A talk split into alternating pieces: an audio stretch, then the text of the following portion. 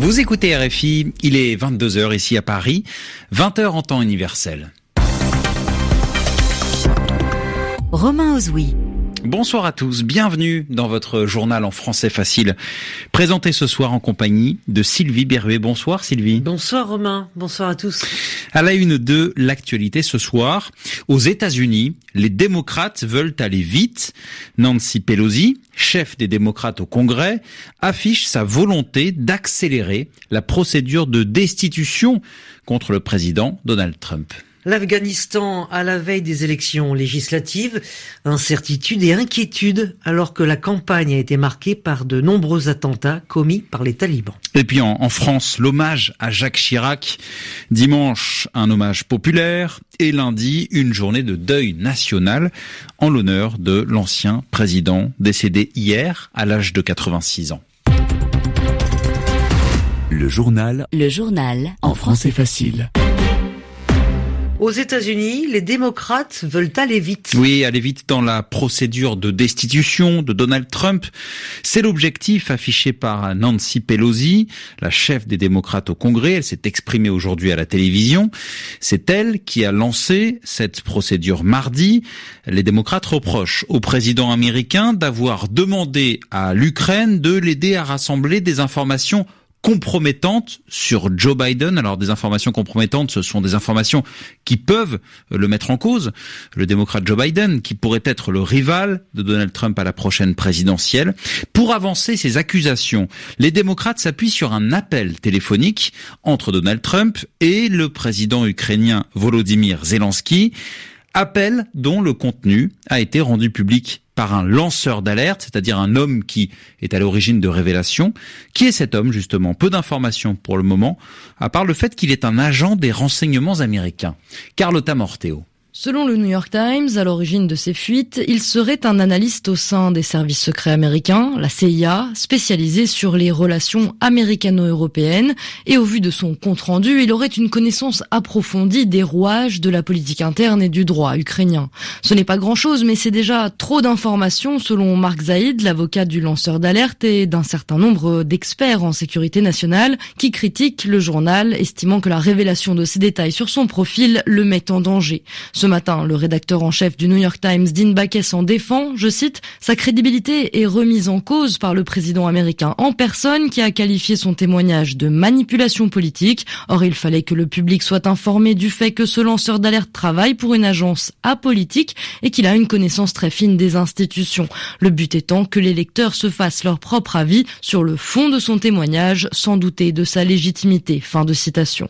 Ce matin, les proches du président, son avocat Rudolph Giuliani ou le secrétaire d'État Mike Pompeo, ainsi que bon nombre de sénateurs républicains, minimisent la portée de la plainte, déclarent même ne pas l'avoir encore lue, estimant qu'elle n'est fondée que sur des propos rapportés. À droite, la campagne de décrédibilisation du lanceur d'alerte est donc bien lancée. Carlotta Morteo. Direction à présent la frontière entre les États-Unis et le Mexique. Oui, pour des dizaines de milliers de migrants d'Amérique centrale, on pourrait penser qu'ils ne sont qu'à quelques mètres de leur but de rejoindre les États-Unis. Mais en raison de la politique migratoire américaine, cela ne se passe pas comme ça. Ils sont en effet renvoyés au Mexique. C'est là qu'une décision est donnée concernant leur demande d'asile. C'est une attente qui est interminable, qui est angoissante. Reportage de notre correspondante au Mexique, Alix Hardy. En juillet, Samuel Avila et sa femme ont fui les gangs du Honduras qui les menaçaient de mort. Mais arrivés à la frontière américaine, ils sont tombés des nues, se rappelle-t-il depuis un refuge de Ciudad Juarez. Quand j'ai aperçu les gratte-ciels du côté américain de la frontière, j'ai serré ma femme dans mes bras et je lui ai dit « Ça y est, on y est, on a réussi !» Mais quand la patrouille frontalière est arrivée, elle a juste pris nos noms et nous a renvoyés directement au Mexique. Comme eux, ils sont 14 000 à Ciudad Juarez à se retrouver bloqués pendant plusieurs mois dans un pays étranger et souvent hostile, sans ressources ni logement. Guillermo Palmas est salvadorien. Il est venu demander un permis de travail aux autorités de Juarez. Ma prochaine audience aux États-Unis n'est pas avant la fin de l'année, le 5 décembre. Mais ça coûte cher d'attendre ici. Je dois subvenir aux besoins de ma fille de 4 mois. Cette attente est longue et désespérante. Une attente au Mexique qui porte préjudice aux demandeurs. Privés d'assistance légale, ils auront du mal à défendre leur dossier seuls face aux juges, alors que le taux de refus d'asile est de près de 70% aux États-Unis. Alex Hardy, Ciudad Juarez, RFI. En Afghanistan, de nombreuses questions à la veille des élections législatives. Et des questions principalement sécuritaires, car la campagne a été marquée par de nombreuses attaques menées par les talibans, et les conséquences ont été importantes pour les candidats. Ils ont dû limiter leurs déplacements et trouver d'autres moyens pour tenter de convaincre les électeurs. Reportage à Kaboul, au quartier général d'Ashraf Rani, président et candidat à sa succession. Reportage Sonia Ghezali.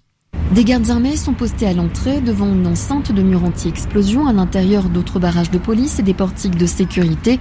Au bout de l'allée, une large tente orangée. Zaki Kazi est un jeune trentenaire investi dans la campagne d'Ashraf Rani. Un meeting est en cours. Ces gens sont venus de différentes provinces d'Afghanistan pour parler de leurs problèmes. Ce jour-là, l'assemblée exclusivement masculine est originaire d'un village de la province de Kaboul. Tous soutiennent le président. Je le soutiens parce qu'il pense à l'avenir de ce pays. Il voit sur le long terme. Dans un bâtiment, au sous-sol, une centaine de jeunes sont devant des ordinateurs, moment des l'un des managers. Nous recevons les appels des électeurs de tout le pays qui nous parlent de leurs problèmes. Nous notons leurs doléances et nous transmettons ça à nos équipes qui s'occupent de récolter les données et les rappels pour trouver une solution à leurs problèmes. À l'extérieur, de grands portraits d'Ashraf Rani avec le hashtag Votez pour Annie. La campagne est surtout sur les réseaux sociaux, Facebook, Instagram, Twitter. À défaut de pouvoir se déplacer partout dans le pays et d'organiser de grands meetings pour des raisons de sécurité, l'équipe de campagne du président a investi les réseaux sociaux, diffusant leurs messages et plus récemment la vidéo d'un rappeur afghan chantant son soutien au président. Et il commence avec Papa Rani, tu es un roi. Sonia Ghazali, Kaboul, RFI. Et donc les élections législatives en Afghanistan auront lieu ce samedi. RFI, les 22 heures passées de 7 minutes euh, à Paris. En France, l'hommage à Jacques Chirac se prépare. Oui, plusieurs événements sont prévus dans les prochains jours. D'abord, dimanche, un hommage populaire qui sera rendu aux invalides. Chacun pourra euh, se recueillir non loin de la dépouille de l'ex-président, décédé, je vous le rappelle, hier à l'âge de 86 ans.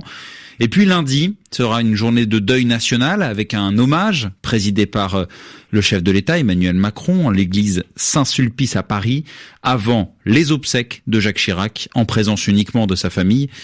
Alors les réactions continuent d'affluer près de 24 heures après la mort de Jacques Chirac. Et du côté des jeunes, c'est sur les réseaux sociaux qu'elles sont les plus importantes. Pierre Olivier. Ils sont nombreux de cette génération Y à partager sur les réseaux sociaux leur sympathie pour Jacques Chirac. Pour moi, Jacques Chirac restera le président de mon enfance, peut-on lire au mot près régulièrement sur Twitter, ou encore il restera l'homme politique de ma jeunesse? Pour ces jeunes, Jacques Chirac c'était aussi toute une époque, la fin d'un monde, écrit même l'un d'eux, qui détaille dans un tweet, c'est la fin des clopes au bec, des caisses de Corona, des siestes dans le Concorde, la Corrèze est en PLS, comprendre en position position latérale de sécurité. Sur Facebook, on ne compte plus les photos cultes de Jacques Chirac partagées à longueur de fil d'actualité, des photos qu'on dirait taillées pour les réseaux sociaux bien avant l'heure des selfies, comme celle où l'on voit l'ancien président sauter par-dessus une barrière du métro. Jacques Chirac, qui semble encore beaucoup amuser ses millénials aujourd'hui, avec par exemple ce tweet partagé des milliers de fois. À compter de ce jour, le 26 septembre sera la journée de la tête de veau et de la corona, une allusion au plat fétiche de Jacques Chirac. Pierre-Olivier du service France de RFI.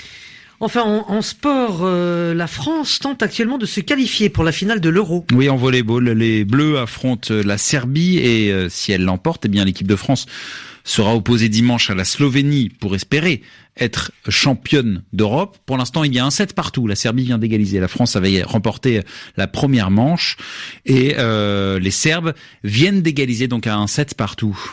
Également sport, la première journée des mondiaux d'athlétisme à Doha. Et les premiers résultats, pas de problème pour les deux grands favoris du 100 mètres.